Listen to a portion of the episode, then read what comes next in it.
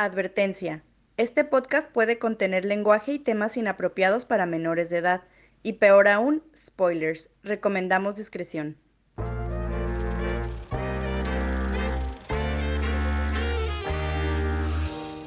Hola, hola, bienvenidos a Cine Mateus, un podcast para fans de cine por fans de cine, donde discutiremos, examinaremos y analizaremos las películas más fascinantes, interesantes e intrigantes que nos ha dado el arte del cine. Mi nombre es Baltasar Abrego y están conmigo mis amigos Gabriela Castro. ¿Qué onda? Y Julio Cárdenas. Hola. Y les damos la bienvenida a este episodio de Cinemateurs, donde seguimos hablando de películas con temática de madres o por el mes de mayo, por el Día de las Madres. Y el día de hoy le toca a Julio la dictadura y dictaminó que la película que vamos a ver es... Coraline. La película que ya vimos, de hecho. Sí, Coraline. Coraline. um, Porque no tiene solo una madre, tiene dos madres. Doble madre. y, hay mucho conflicto en especial ahorita que empezamos a hablar de la película con la, con la figura materna. Está, está muy interesante. Mucho desmadre. Ajá. Eh, Ah.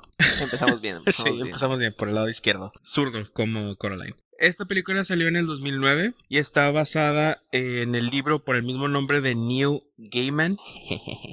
Gaiman. La película tiene el género de Dark Fantasy Horror o fantasía oscura y terror. En Horror. ningún lado veo yo en la descripción de la película que sea una película para niños, aunque el libro sí es una historia entre comillas para niños. Y esta película fue llevada, dirigida y escrita por Henry Selick. ¿Fue el que dirigió Nightmare Before Christmas? ¿O me equivoco? ¿Qué dice producción? Así es. También fue el director detrás de Nightmare Before Christmas, James and the Giant Peach y posteriormente hizo otras películas también de animación stop motion. Y de hecho, al momento en el que salió Coraline con una duración de hora y 40 minutos, yo la sentí un poco más larga, se, se sintió como una historia muy completa y muy extensa. Sí. A mí en lo personal no me parece, pero... eh. ¿Te, te parece que, o sea, no estoy diciendo que se me hizo así como que, ay, está muy larga, pero sentí que fue más de hora, hora 40 lo que estuvimos Sí, yo sentí que duró un chingo. Pero no estuvo No fue, tediosa. no fue tedioso, así es. Bueno, es que la primera vez que la vi sí se me hizo eterna, entonces esta vez sí como que, ok, no estuvo tan larga. Ahorita hablamos de las primeras veces que las vimos. Nomás quería mencionar que historia chistosa. Al momento en el que salió esta película en el 2009 era la película más larga de stop motion que había salido hasta el momento. Hasta después en el 2016 que salieron otras películas también por estudios Laika de stop motion que son más largas. Ajá. Cubo. Ajá. Cubo. Pues bien, ya que sabemos un poco más del background de la película, hay que empezar a hablar de nuestras expectativas. Yo ya la había visto, no, no me acordaba de muchas cosas, pero me acordaba que cuando la vi por primera vez, sí me quedé como, órale, está, está chida. Es, es- una, se me hizo una película diferente, porque se me hizo que tenía un vibe que no está, al cual no estaba muy acostumbrado, viendo este tipo de películas de, como, que yo percibía para niños. Sí, yo creo que todos aquí ya lo habíamos visto. Sí. Yo cuando la vi me gustó mucho porque creo que las películas de stop motion hasta ese entonces, por lo menos que yo había visto, Nightmare Before Christmas, eh, la de Jim y el Durazno Gigante y Corpse Bride, me parece, que yo me acuerde, ah, todas tenían un estilo de un diseño de personajes medio feos, no, no, que no trataban de ser como humanos realistas entre comillas, pero no sé, me parecían eh, Jim, tal, Jim y el durazno gigante tal vez era lo más cercano, pero aún así sus diseños eran medio extraños. Ujú. Y Coraline me gustó porque tenía un diseño más realista. La historia no era así tan fantasiosa como las demás, pero que oh, al final sí es súper fantasiosa, ¿no? Pero no sé, me gustó mucho y aparte creo que había pasado tiempo después de la última película de stop motion que vi. Y que no fuera de pinche Tim eh, Burton. Tim Burton también, ajá.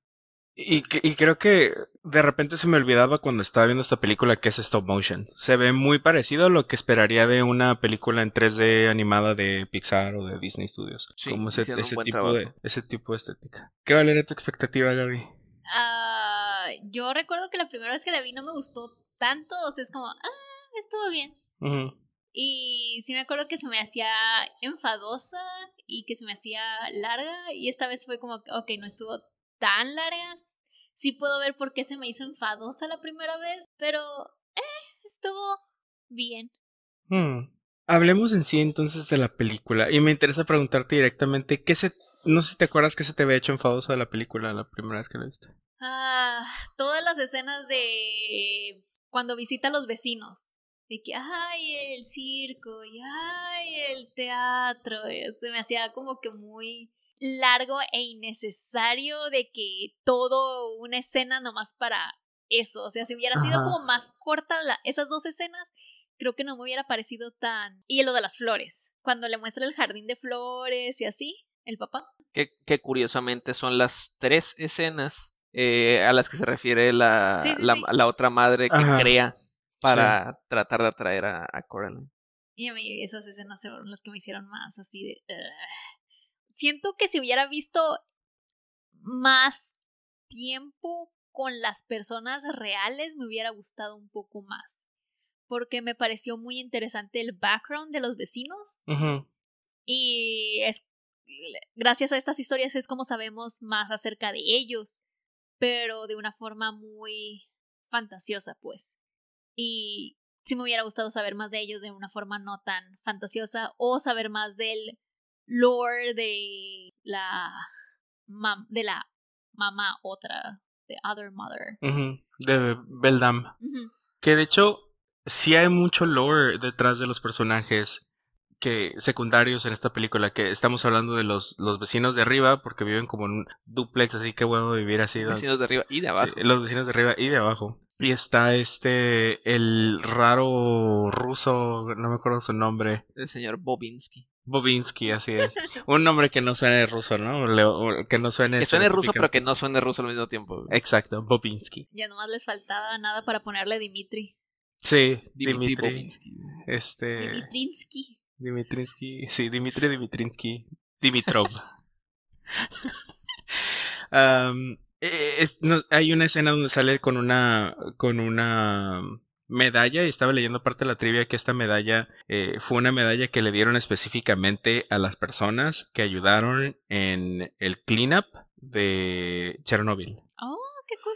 ¿Ves? O sea, este tipo de cosas me hubiera encantado verlo en la película. Y esto explicaría por qué es tan raro y por qué su piel es como azul. Mm. O sea, este güey está a dos pasos de cáncer. Sí. Pues Digo, ayudó a Bonita historia para Eh, niños. Si ayudó a limpiar Chernobyl, me sorprende que no esté muerta a, esas fechas. Sí, sí, sí, sí. Y también estábamos comentando antes de empezar a grabar que las, eh, las actrices que ya marchitadas, marchitas, ¿cómo se dice? Arrugadas y perturbantes. Eran probablemente actrices de burlesque y aparecían en Definitivamente. actrices de burlesque. Y aparecían en obras como King Lear y Paro. Julius, Caesar. Julius la B. No se traduce tan bien. No, No. no sé tan bien, Sí. eh, también, pero las dos son juegos de palabras así como picarones, digamos, Sí. de burlesque.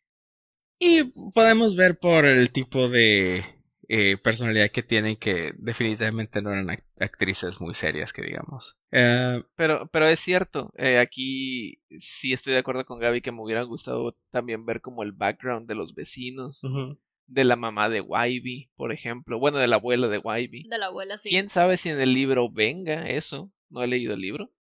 Ah, pero sí me gustaría ver. eh, porque sí suena como que tuvieran sus historias. Ujú. Pero también creo que es parte del, del, de la película, de la historia, que pues ya no son actrices de burlesque. El otro güey, el, el Bobinsky, ya no es lo que sea que haya sido. Quién sabe si era en realidad un, un domador o un entrenador de, de, de ratones, ¿no? Ya pasó su época y ahora son personas aburridas, ya son viejitos. Aunque el Bobinsky tiene lo suyo. Pero creo que Tiene eso es- fuerza todavía, a eso se refiere. Ajá. Sí, porque de guapo no tenía No, nada nada, nada. Las vecinas tampoco. tampoco. Eh, Pero en su en, su, en momento debieron de haber sido. Si lo que vemos en el, en el otro mundo fue como el pasado, la cúspide de estos, de estos vecinos, pues sí debieron de haber sido personajes así, wow.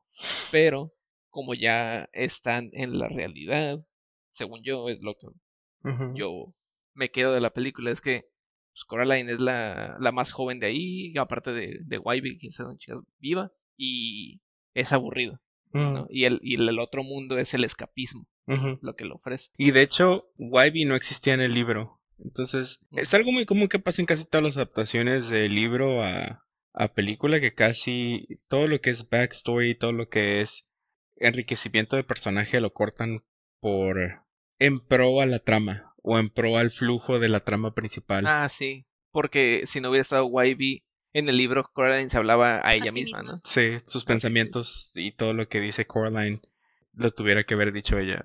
Y se hubiera visto un poco raro. Sí. más raro de lo que se ve mucha de la, de la estética de esta película. Fíjate que estoy un poco de acuerdo con Gaby. Yo sentí que todo el setup de la historia hasta el momento en el que se mete a el Other World, al otro mundo, fue lento y fue un poco tedioso, un poco aburrido, pero siento que este fue el propósito. eh, demostrarnos la vida aburrida de Coraline y demostrarnos sus vecinos raros y excéntricos y aburridos o A mí la vida real fue lo que más me gustaba, es lo que dije como que, ah, sí, quiero saber más acerca de esto. A mí el, la- el otro mundo es el que se me hacía súper aburrido, mm. curiosamente. Y hay, ahí hay dos cosas en especial que se me ocurren a mí.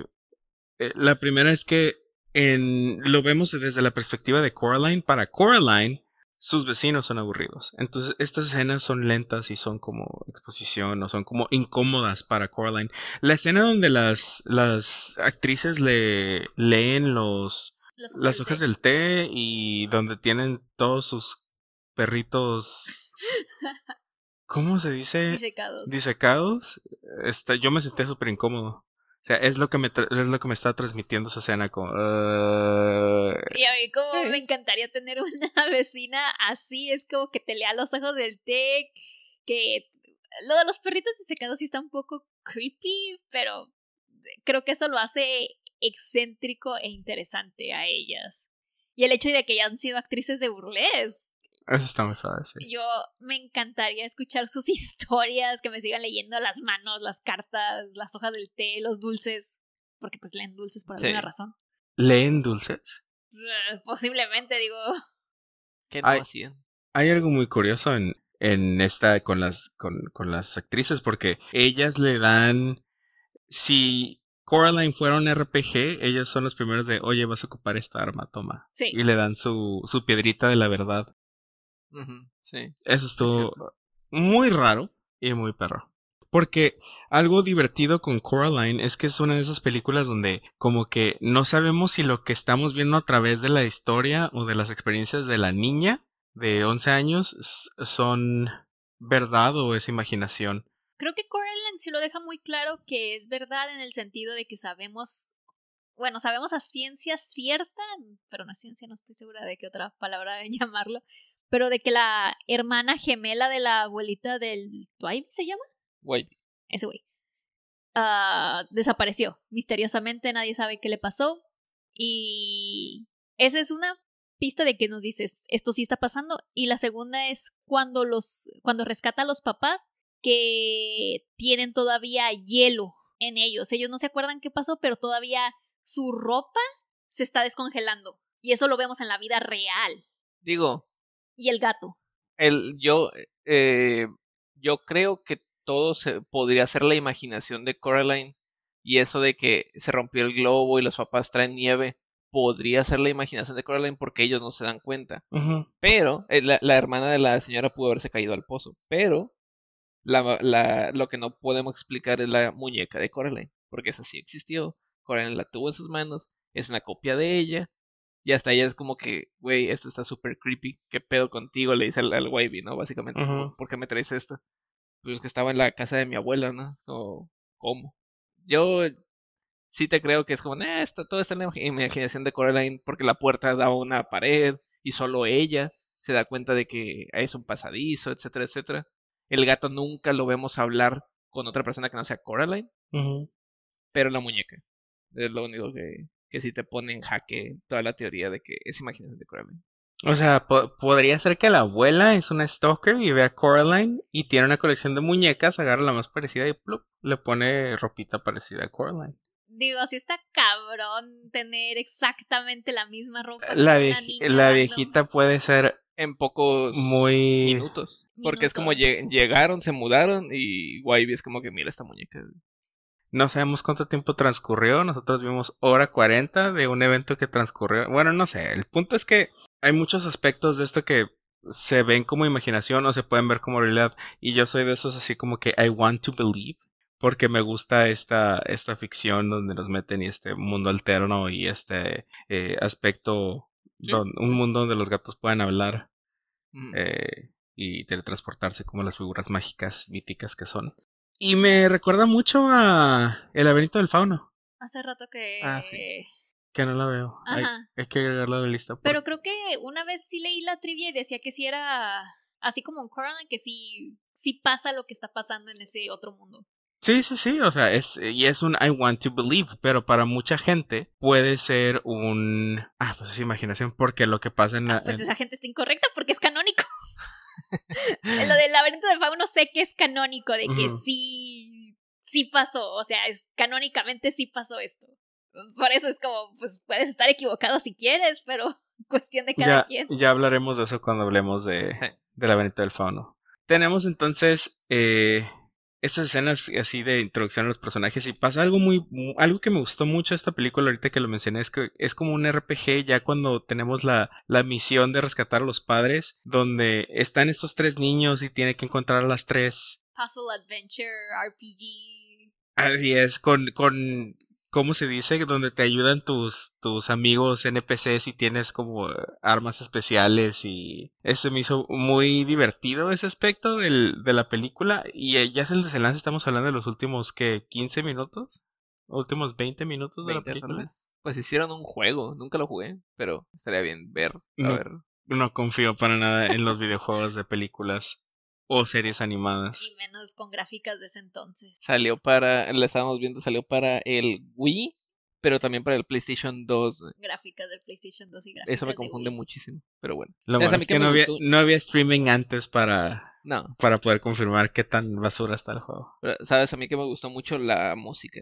Sí. Y, como ya he dicho antes, el otro mundo que tiene colores así súper vibrantes y el jardín fue una de mis escenas favoritas. Sí. Eh, tiene una paleta de colores, una estética así, wow. Porque toda la casa también cobra vida, ¿no? En el momento de que Coraline sale por el agujero ese en la pared, la casa está súper iluminada, colores muy bonitos, Estoy, pero la escena del jardín.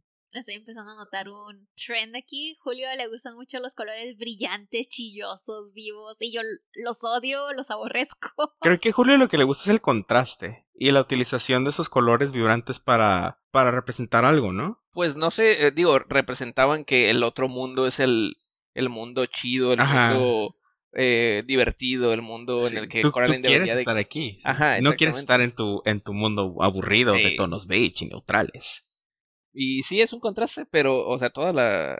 El otro mundo tenía una paleta de colores vibrantes, tal vez no muy contrastantes, eh, contrastantes, supongo que sí, todo estaba así, Polarizantes. ajá.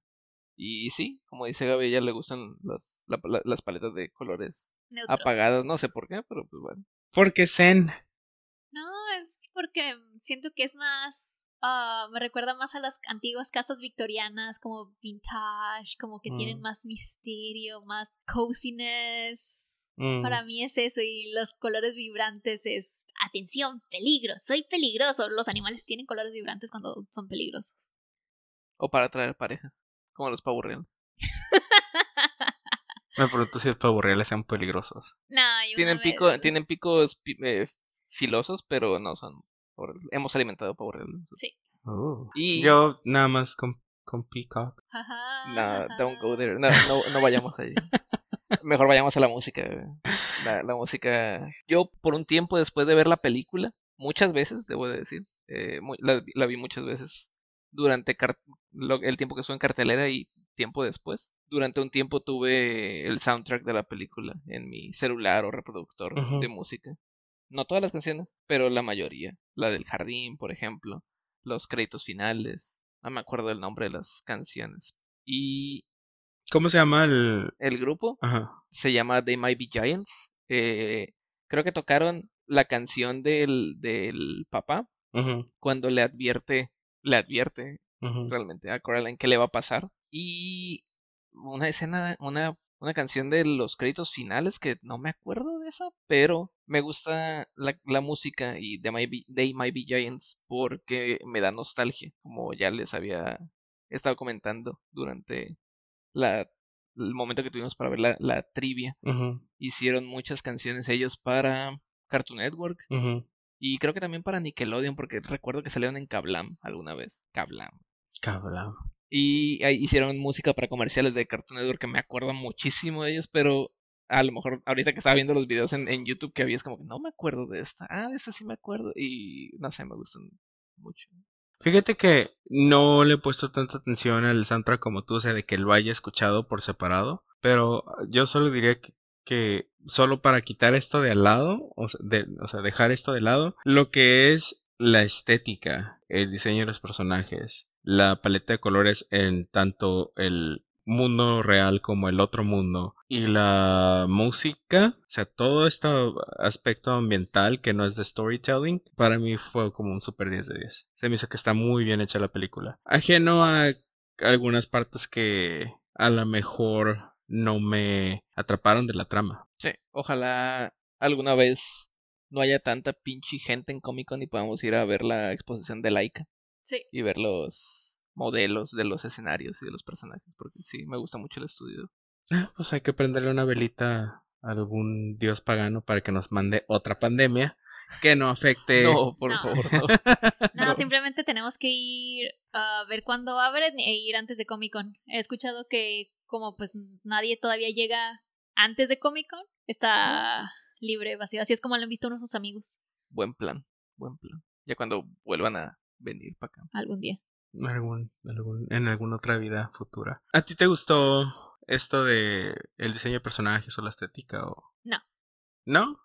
O sea, sí, pero o lo que decía Julia era de que, ah, no, se me gustó mucho más que Tim Burton o ah, The Nightmare Before Christmas, El cadáver de la novia, Jimmy el Durazno Gigante. ajá, Jimmy el durazno gigante. O sea, a comparación de ellos no los siento tan diferentes. Es como, ah, pues es la misma pinche cosa de animación de personajes. No se me hizo tan diferente sus características. Si Coraline lo hubiera hecho Tim Burton, todos los per- personajes tienen el efecto de cuando te pones el dedo entre Ah, las sí. cejas y jalas hacia arriba. Eh, Baltasar en este momento lo está haciendo frente a nosotros, por, por lo cual podemos saber de qué habla, pero es difícil sí. imaginártelo cuando Vayan al espejo. A, a nuestros tres eh, cinema escuchas. Vayan al espejo, pónganse un dedo en la parte eh, entre en la entreceja y jalen hacia arriba. e inmediatamente son personajes de Tim Burton. Aunque sonrían. Yo, yo lo pienso más por el hecho de que si hubieran sido de Tim Burton, los personajes serían palitos De dientes y las cabezotas serían como el 90% del, del cuerpo. Que de hecho Coraline tiene mucho estética, pero vemos más diversidad en... No en todos los personajes. Digo, Ajá. todos son muy diferentes eh, en cuanto a siluetas, digamos. Tú podrías poner la silueta de Bobinsky, de las hermanas Eso sí eh. Forcible, de Coraline, de la mamá, de la otra mamá, y podrías diferenciarlas. En Tim Burton, pues sí, también, digamos. pero-. O sea, todos son de que super palito y la cabeza, ah, ok, ya ves la cabeza, ah, ok, este es el personaje tal. En, en el cadáver de la novia, todos son, to- todos son así, literalmente. La novia, la otra novia, el, el personaje principal, el Víctor, son palitos con una cabezota así tipo rábano. Fíjate que a mí no me gusta particularmente ninguno de los, dos- de los dos sobre el otro estilo, porque Tim Burton, y ya que veamos una película de Tim Burton, es una estética completa, y de hecho lo vemos en varias películas de Tim Burton, fácilmente puedes poner un personaje de eh, Corpse Bride de la novia cadáver en Nightmare Before Christmas y checa. Puedes poner un peluche de Zero, el perrito de Night Before Christmas, en Beetlejuice y checa. Puedes poner los monstruos del, eh, no sé, como el Afterlife de Beetlejuice. ¿Han visto Beetlejuice? No. Sí. Los monstruos y la serpiente que sale ahí, la pones en Night Before Christmas, también queda ahí. O sea, Tim Burton tiene un estilo muy especial. Y no me gusta más ni menos que Ajá. el de Coraline. Sí, sí, sí, a eso voy, de que es como no. No se me hizo mejor. Pero- O sea, tampoco se me hizo peor, pero no veo nada. ¡Wow! A mí lo que se me hace muy wow es que el diseño del personaje y la ejecución del stop motion fue tan bueno que de repente se me olvidaba que era stop motion. Pensé que estaba viendo algo que hizo Pixar animado en, en- en 3D. Y no, es completamente stop motion. Y ya que empiezas a ver algunos aspectos de lo complicado que han de haber sido de grabar algunas escenas, y siento tal vez que esto es un punto negativo de las películas de stop motion, es que tienen como que estas escenas de exhibición que no añaden a la trama. Sí. Pero es como, mira lo que podemos hacer. De Ve. hecho, había partes que se me hacían aburridas y, y, don- y me tenía que concentrar en como, wow, ¿cómo habrán animado eso para no estar aburrida? Y, y yo siento que algunas escenas, y estamos hablando de las escenas que no te gustaron tanto, Gaby, como el circo de las ratas, el performance de las actrices, con todos los miles de perros en, el- en, En la audiencia. en la audiencia, El eh, jardín. y lo del jardín, esas escenas son escenas de exposición tal vez no tan relevantes para el punto de la trama, pero sí del, de la artistiqueada que tienen Sí. los, la producción. Y están muy bonitas, están muy bien hechas, las ratitas están súper bonitas y todo. No lo cambiaría, yo no lo cambiaría. Entiendo que es algo de exposición, se me- o sea, no lo apreciaba en cuestión de historia, lo apreciaba en cuestión de, oye, es- esa madre está bien cabrón y como chingados le hicieron. Yo sí lo apreciaba como historia.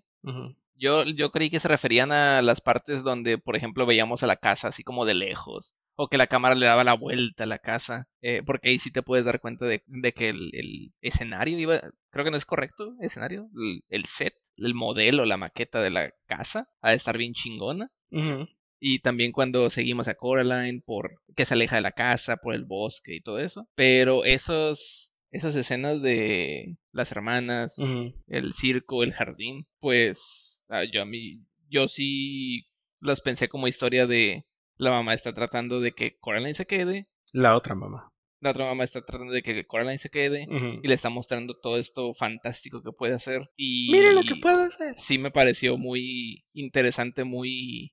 O sea, sí me pareció que era para eso, pues sí lo, lo vi relevante para la historia. Sí, tienes, tienes razón. O sea, sí tiene un- una función, que es, después de que vemos lo aburrido, entre comillas, para Coraline, que son sus, sus vecinos en la vida real, vemos lo entretenido que son en el otro mundo. Lo magníficas, eh, las magníficas performances que son las actrices y lo chichona que está esta güey. Necesitamos esta escena para mostrar las chichis de la película. No considero yo que, que ameritan el punto 5 adicional de No. chichis. la No. que- no. Definitivamente.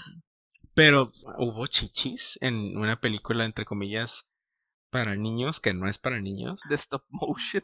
de stop motion. Alguien tuvo que haber diseñado a esa, a esa, A las chichis. a las chichis, ese modelo del personaje, alguien lo tuvo que haber eh, esculpido en Güey. plastilina o lo que sea que hagan esa madre. Alguien o varios aliens, Varias personas. varias personas tuvieron que, ok, shot, stop, buena chista. Ok, stop, buena chista otra vez. Porque esas chichis tenían personalidad, rebotaban bien cabrón. Tenían físicas. Ajá. Sí, así es. Tenían una, una parábola especial y única, sí.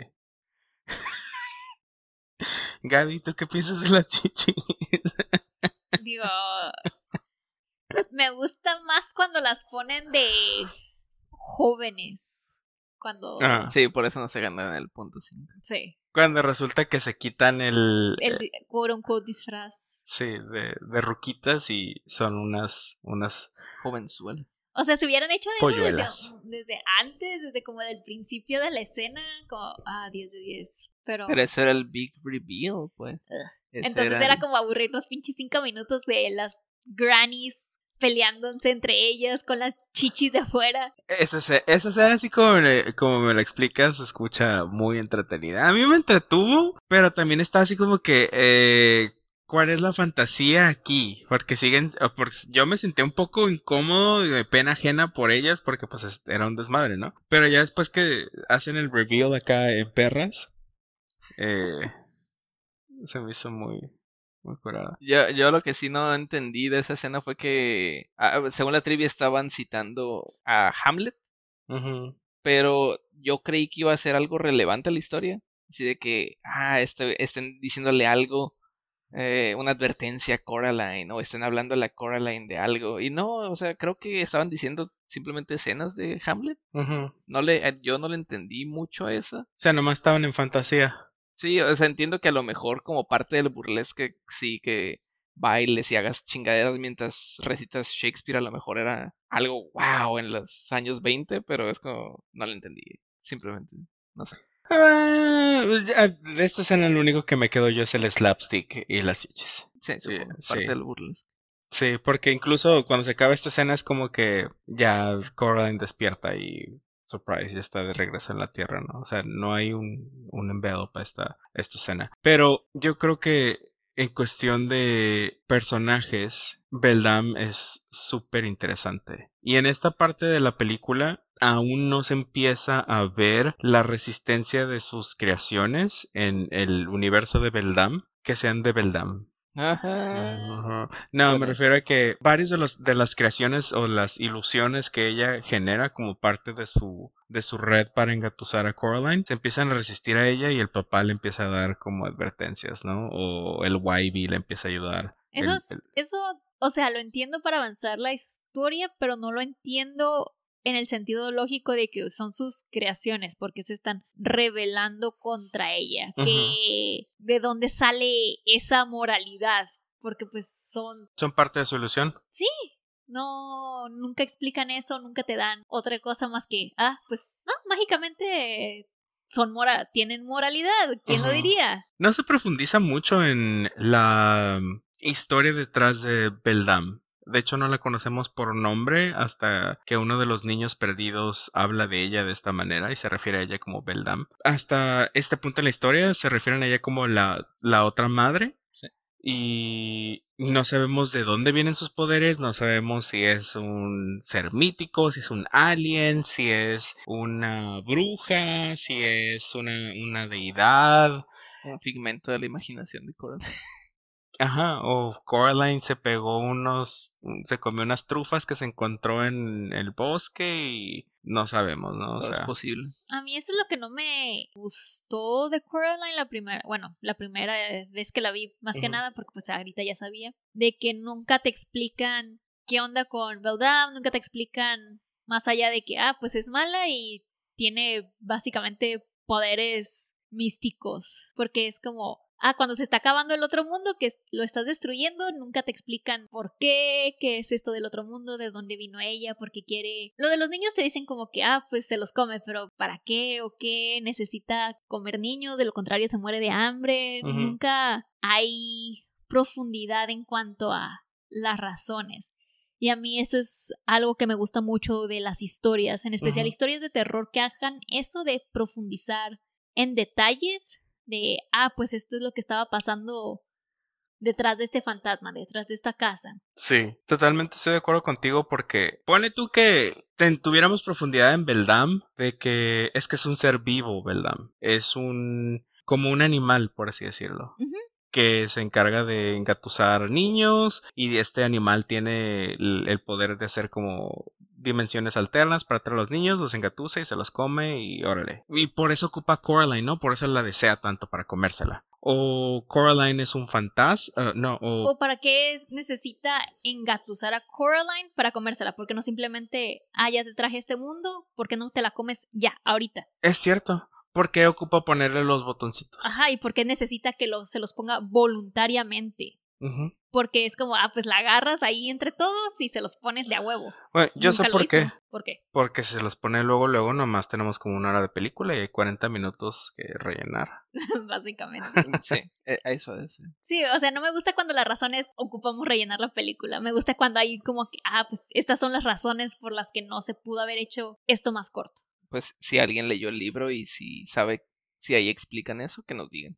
Por favor y gracias. Sí, la verdad, y se me antojó, o sea, me antojó leer el libro, se escucha como que sería algo, algo interesante. Una cuestión es eh, que yo después de ver la película me quedé pensando es si Beldam, precisamente por esto de que no tenemos mucha historia de ella en la, en la película, es si Beldam era alguna figura mítica o pagana o como la llorona es aquí en México, ¿no? O si eras algo así por el estilo. Ah. Y resulta que en algunas historias o poemas populares, sobre todo europeos, Beldam viene de, de bella dama en francés, Beldam, y se identifica como hay un poema en especial, un cuento de hadas que se llama La Belle Dame sans merci.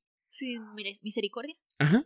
La Bella Dama sin Misericordia, así es. Que era como de una vieja mayor bruja. Entonces está, está como ligado a este aspecto de, de una old crone, una viejita bruja mala de cuento de Blancanieves que se come niños o roba niños, etcétera. Por lo, lo cual se me hace, se me hace suave. Ah, una noticia, una nota especial de trivia este es que de dónde viene Coraline como historia Eh, es que al autor eh, Gaiman ah, una vez el pendejo está escribiendo Caroline y lo escribió mal porque pues dislexia y escribió Coraline y se le dice, ay, qué padre, me imagino, ¿cómo es la Coraline? Ay, la Cora, ah, como, pues, como que va a tener esta historia. Y nomás de ese, de ese typo salió toda la historia de Coraline. Wow. Sí. Digo, pues es lo que hace un autor cuando tienes que sacar libros y libros y libros. Sí, Neil Gaiman tiene un chingo de libros. sí. Me interesaría leer, leer Coraline. Algo sospechoso es quién fue primero, el huevo o la gallina, el laberinto del fauno o Coraline, porque el laberinto del fauno también tiene esta escena, ya ves cuando se mete en la pared Ajá.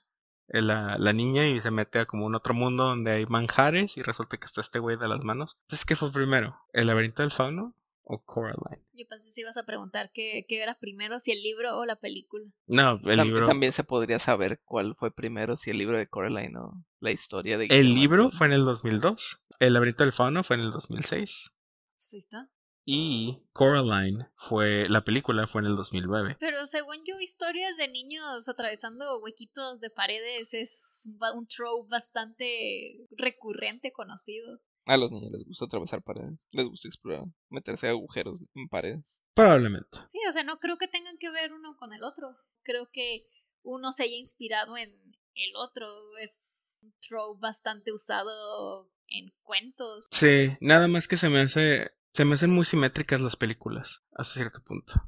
Hablemos un poco de eh, como que las escenas favoritas o les, les daría así como que tal vez personajes favoritos. No sé, la verdad, cuál fue mi escena favorita. Yo diría tal vez toda, que ya mencioné toda esta escena de la misión de Coraline para rescatar a los tres niños perdidos. Que por qué sean ahí los pinches niños todavía, si se los comió o no, nomás regresó alma, que era cosa que.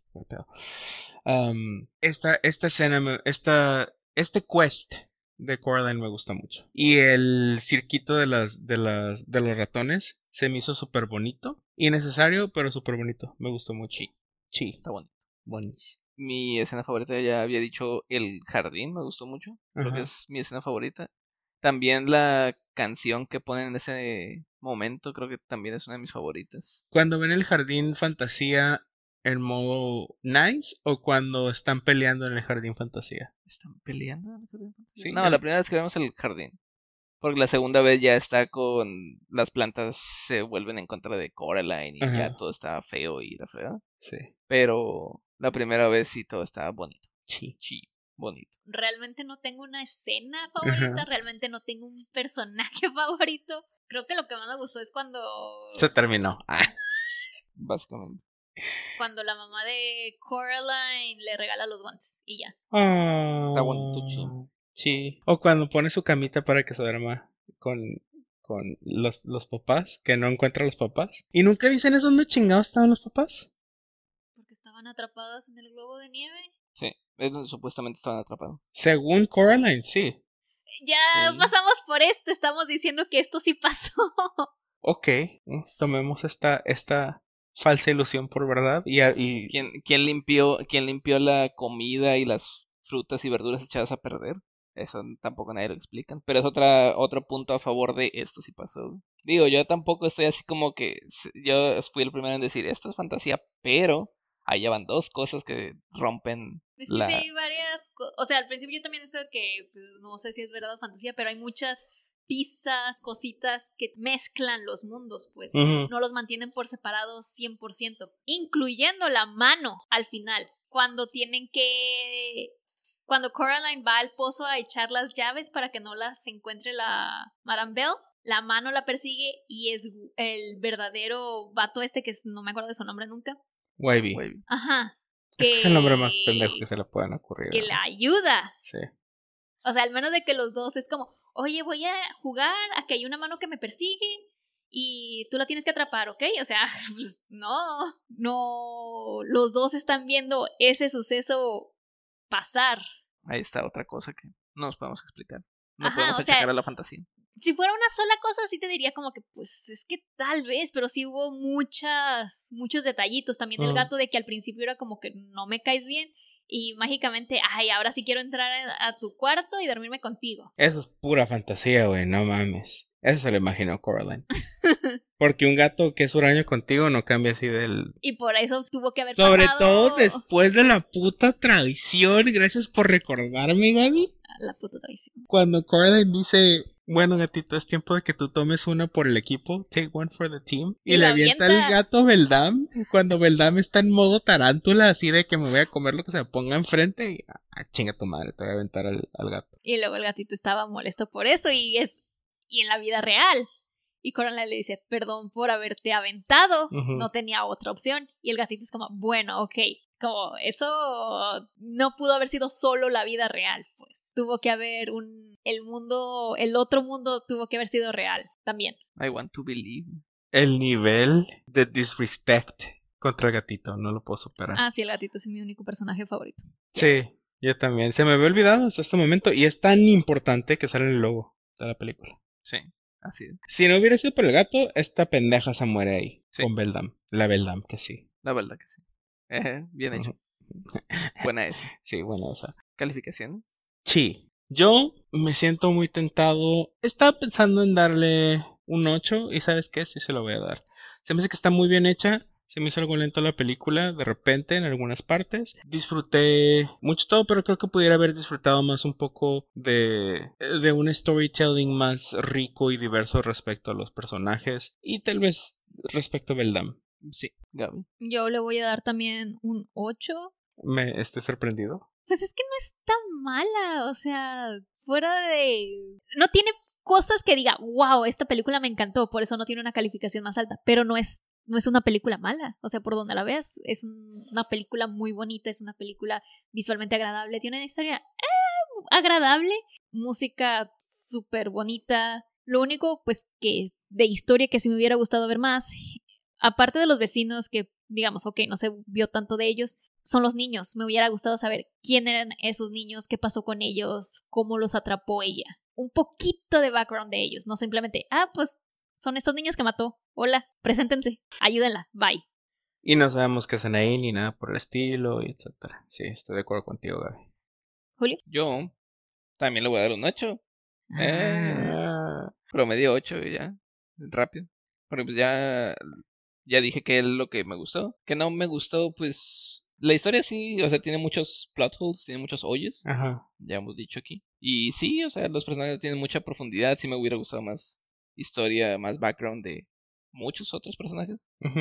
Pero sí me gustó mucho la película. Por su estética, por su música. La historia también me gusta, pero. Ajá, un 8. Creo que merece un 8. Estaría muy chido ver esta historia en tipo serie de Netflix, así de unos 6, 7 episodios. Siento que eso hubiera estado muy chido. Eh, no No podemos le ver un nada a Netflix. Sí, ya no, ya ha arruinado muchas cosas. Pero, o sea, lo que me refiero es algo así de baja producción. No, no, no hacen una, no aplican la Naruto y extienden algo por 400 episodios, pero se sienten cómodos con 5, 6 o 7 episodios. Pero bueno, Ah, creo que con el libro está bien. Ha- Habrá que leerlo. Sí, Sí. habrá que leer el libro. la próxima semana en Libroteurs. Pues bien, hemos llegado al fin de este, esta discusión sobre Coraline. La próxima semana ya dimos otra ronda de dictaduras. Vamos a utilizar nuestra lista de películas en fila, que ya tenemos demasiadas. Y en el, Al azar. en el al azar, Slytherin. alaciador, randomizer en español, eh, Aleatoriador. aleatoriador. Sí. ¡Ah! ¡Ah! Toco madera. Salió la divertida, artística, inspirada película de Midsommar. Si tienen alguna sugerencia, alguna película que agregar a la lista, alguna, si ustedes ya leyeron el libro de Coraline o lo que sea que nos quieran decir, por favor, mándenos eh, su sugerencia o duda o queja o lo que sea a cinemateurspod.gmail.com o en Instagram y Twitter, en arroba cinemateurspod o en Facebook como Cinemateurs Podcast. Si me quieren contactar directamente a mí, ver mis selfies y de mi gatita, pueden ir a arroba eh, Gaby. Yo estoy en casi todas las redes sociales como Gariabel con B grande y doble L al final. Y Julio. A mí me pueden encontrar en Facebook como Julio Cárdenas. Muy bien, directo al grano. Pues bien, es todo por hoy. Gracias por escucharnos el día de hoy. Que tengan un bonito día y se la pasen muy bien y felices. No vayan a otro mundo. Bye. Bye. Bye. Nuestra advertencia fue grabada por Mariana Kramis. Nuestro intro y outro musical es la pieza Jazz Fiction del artista Tacos-Burrito disponible en SoundCloud.